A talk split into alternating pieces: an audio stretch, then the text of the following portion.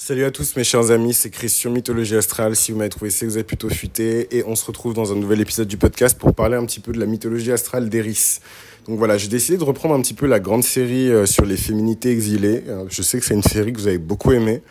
Hein. Dans cette série, on a évidemment euh, Lilith, on a Perséphone. Et encore, je crois que Perséphone, j'ai jamais vraiment fait d'épisode spécifiquement sur Perséphone. Là, je vous ai présenté la solution Persephone qui existe et qui permet vraiment d'explorer le dark side, le shadow side en fait de quelqu'un. Donc n'hésitez pas, euh, si c'est quelque chose qui vous intéresse, à m'envoyer un email. Mais j'ai pas vraiment parlé de la mythologie astrale de Perséphone parce que je trouve que c'est vraiment un sujet qui est sombre. Euh, voilà, donc ça va vous paraître le... drôle parce que vous allez dire ah mais t'es super dark et tout, mais en vrai je suis pas si dark que ça. Hein. Je pense que c'est juste que la plupart des contenus sur la spiritualité ils sont vraiment gnangnan, bubule. Euh prali prali pralinette euh, voilà donc forcément quand on parle normalement tout de suite en comparaison on est dark mais euh, moi je me considère pas du tout comme une personne dark par contre je me considère comme une comme une personne qui est curieuse et qui aime bien les foutre son nez là où je suis pas censé aller foutre mon nez hein, euh, shout out à ma lune en gémeaux en maison 8 ça c'est voilà je vais foutre mon nez là où je ne devrais surtout pas aller foutre mon nez et c'est comme ça que vous vous retrouvez avec des épisodes avec des épisodes où on parle d'Illuminati, de théorie du complot et d'assassinat. Oh my god, j'ai tellement de choses à dire sur ce sujet, la MIF. Waouh! Alors qu'en plus, en vrai, je crois pas à ces trucs-là. Moi, je suis plus du côté du lion euh, que du côté du verso euh, dans les systèmes. Moi, je suis côté du lion, donc euh, moi, je fais comme si ça n'existait pas en vrai. Hein. Sauf que tu te retrouves avec des, des, informations sous ton nez et tu peux pas faire semblant que t'as pas vu. Quand tu sais, tu sais, tu peux pas oublier. Anyways. Donc, Eris, elle s'inscrit dans la grande série sur les féminités exilées. C'est une série que j'ai faite pour vraiment mettre en avant ben, toutes ces, ouais, toutes ces figures féminines un peu tragiques en fait dans la mythologie grecque ou romaine, ou d'ailleurs je vais commencer à explorer euh, les mythologies d'ailleurs parce qu'il y a, y a beaucoup d'histoires comme ça à raconter et beaucoup de, de, de destins euh, de femmes euh, assez tragiques en fait. Hein, qui connaissent des fins et, des oppositions assez brutales. voilà, Antigone aussi, elle mérite sa place, je pense, dans la série sur les féminités exilées. Euh, mais clairement, ouais, c'est une série qui me tient beaucoup à cœur. Et je sais qu'en plus, c'est une série qui vous tient vous aussi à cœur parce que c'est l'une de vos séries préférées. Euh, la série sur les féminités exilées. Voilà. La playlist, du coup, sur les féminités exilées pour que les gens puissent comprendre euh, pour les personnes qui écoutent le podcast euh, sur Spotify, Deezer, etc. Euh, il y a une playlist en fait sur la chaîne YouTube de, du podcast qui s'appelle Les féminités exilées et dedans il y a plusieurs épisodes sur notamment ben, Perséphone, Lilith, enfin toutes ces féminités un peu qui ont été mises de côté ou qui ont été mises à rude épreuve. Et donc la nouvelle addition de ça, c'est Eris la déesse de la discorde et de la destruction que j'ai décidé d'ajouter dans la série sur les féminités exilées. Pourquoi?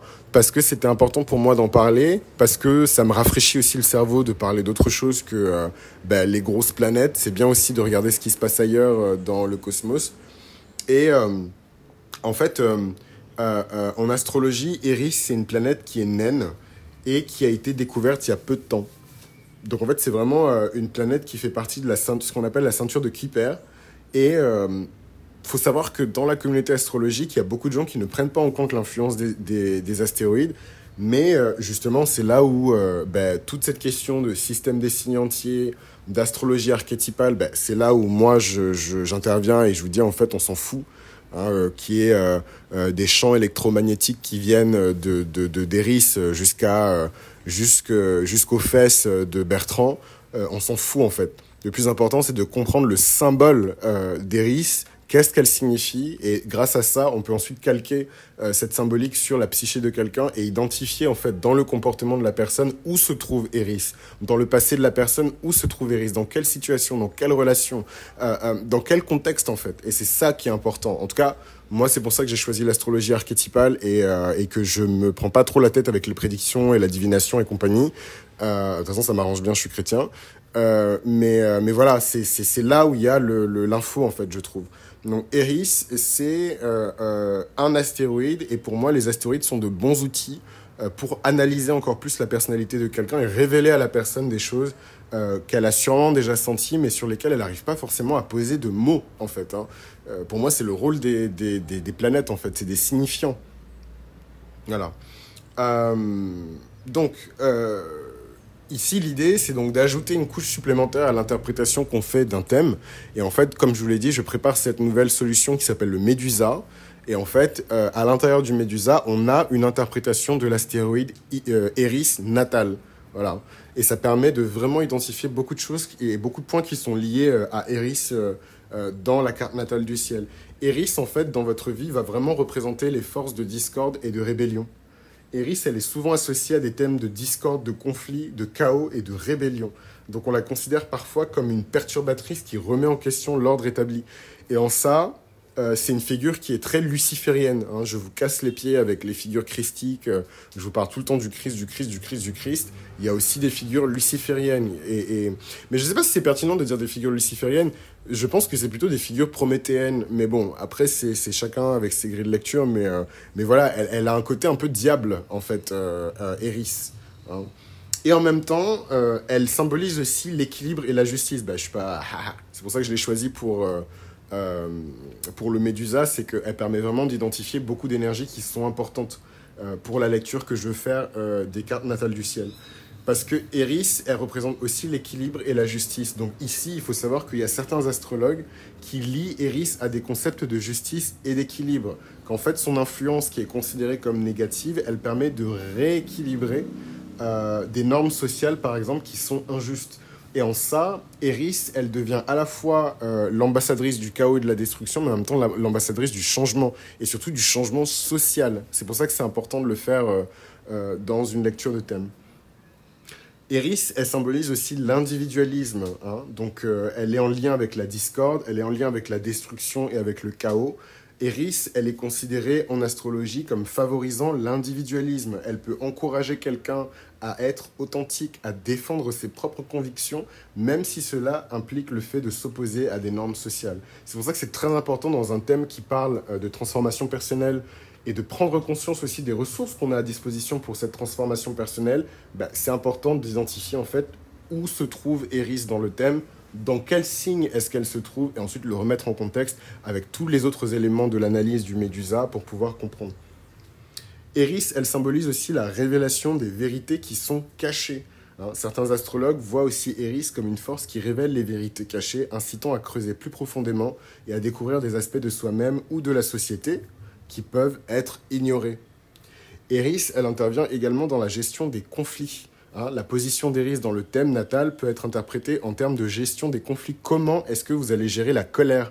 Malheureusement, euh, euh, Médusa ou Thalassa, si vous avez lu l'histoire qui a été publiée euh, sur Mythologie astrale, elle a cédé à la colère, elle a cédé à la panique et elle a été transformée en Médusa et depuis elle n'a fait que se battre, se mettre en colère, se mettre en colère, se battre et avoir cette espèce de visage hideux euh, euh, qui fait que tous les héros euh, du monde antique veulent lui trancher la tête. donc la gestion des conflits, elle peut être vue aussi par la position d'Eris dans le thème. Elle peut indiquer comment une personne aborde les désaccords et aussi les confrontations. Donc vous voyez, Eris, c'est vraiment quand on parle d'Eris, on est vraiment dans une dimension de, de, combat, quoi. On n'est pas du tout dans, on est dans le désaccord, on est dans la perte de patience, on est dans le démarrer au quart de tour, on est dans le je vais te gifler tout de suite, on est dans le ne me parle pas comme ça, voilà. Vous voyez, rien que de dire ça, vous ressentez déjà des choses, c'est ça, Eris, en vous. Et enfin, l'une des dernières dimensions euh, d'Eris, c'est la dimension générationnelle. Et donc, en fait, étant donné la lenteur du mouvement euh, d'Eris à travers les signes du zodiaque, l'influence d'Eris, elle est souvent générationnelle. Et en fait, elle affecte des groupes entiers et des personnes qui sont nées autour de la même période. Donc, en fait, on fait tous partie d'une certaine génération d'Eris. Voilà. Et c'est ce qui peut montrer aussi le conflit d'une génération à une autre. Ce qui est intéressant, c'est aussi de regarder le mythe d'Eris, et il y en a plusieurs, donc on va se concentrer sur l'un des mythes où la participation et l'intervention d'Eris est la plus connue. Et ici, on va forcément remonter à la guerre de Troie. Dans la mythologie grecque, Eris, c'est la déesse de la discorde et elle est souvent associée à la confusion, à la rivalité et au chaos. Son mythe est étroitement lié à une célèbre histoire, la pomme de la discorde, qui a joué un rôle clé dans le déclenchement de la guerre de Troie. Le mythe de la pomme de la discorde met en scène trois déesses, Héra, Athéna et Aphrodite.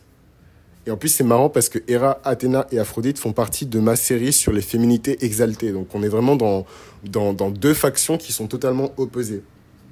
Lors d'un banquet des dieux, Eris n'est pas invitée. Ce qui la met en très grande colère. En signe de vengeance, elle jette une pomme d'or avec à l'inscription à la plus belle parmi les invités. Héra, Athéna et Aphrodite revendiquent chacune la pomme étant destinée à elle-même. Incapable de résoudre la dispute, elle demande à Zeus, le roi des dieux, de trancher. Zeus, souhaitant éviter tout conflit direct, délègue la décision à Paris, un prince troyen. Chacune des déesses tente de séduire Paris en lui offrant des cadeaux. Héra lui promet la richesse et le pouvoir. Athéna lui offre la sagesse et le succès militaire. Tandis qu'Aphrodite lui promet l'amour de la femme la plus belle du monde, Hélène de Sparte. Paris attribue finalement la pomme à Aphrodite, déclenchant ainsi une série d'enlèvements qui aboutiront à l'enlèvement, pardon, une série d'événements qui aboutiront à l'enlèvement d'Hélène par Paris, déclenchant la guerre de Troie. Ainsi, Eris incarne le pouvoir perturbateur de la discorde, provoquant des conflits et des tensions entre les dieux et les mortels. Son rôle dans la création de la pomme de la discorde illustre la manière dont les petites actions peuvent avoir des conséquences monumentales, menant à des guerres, menant à l'une des guerres les plus célèbres de la mythologie grecque.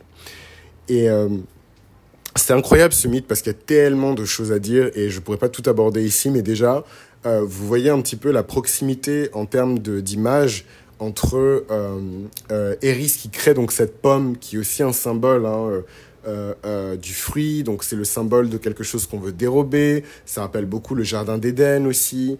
Euh, tout tourne autour d'une pomme et d'un fruit qui est défendu, d'un fruit qui déclenche des passions, qui déclenche des guerres aussi, hein, puisque c'est à ce moment-là qu'une guerre s'engage aussi entre le ciel et la terre. Enfin bref, tout ça pour dire que c'est vraiment un mythe qui est chouette et qui illustre très bien du coup l'importance de maîtriser son Eris et de l'identifier euh, dans le thème. Donc en tout cas, j'espère que c'est quelque chose qui vous a plu. Ça faisait longtemps que j'avais pas fait ce type de format-là et franchement, ça m'avait manqué. Et euh, voilà, j'espère vraiment que ça vous a plu et on se retrouve dans le prochain épisode où on va continuer en fait la grande série sur les féminités exilées et on va continuer à parler euh, de toutes ces femmes qui ont eu euh, un destin euh, pas toujours très glorieux euh, dans la mythologie gréco-romaine. À très vite.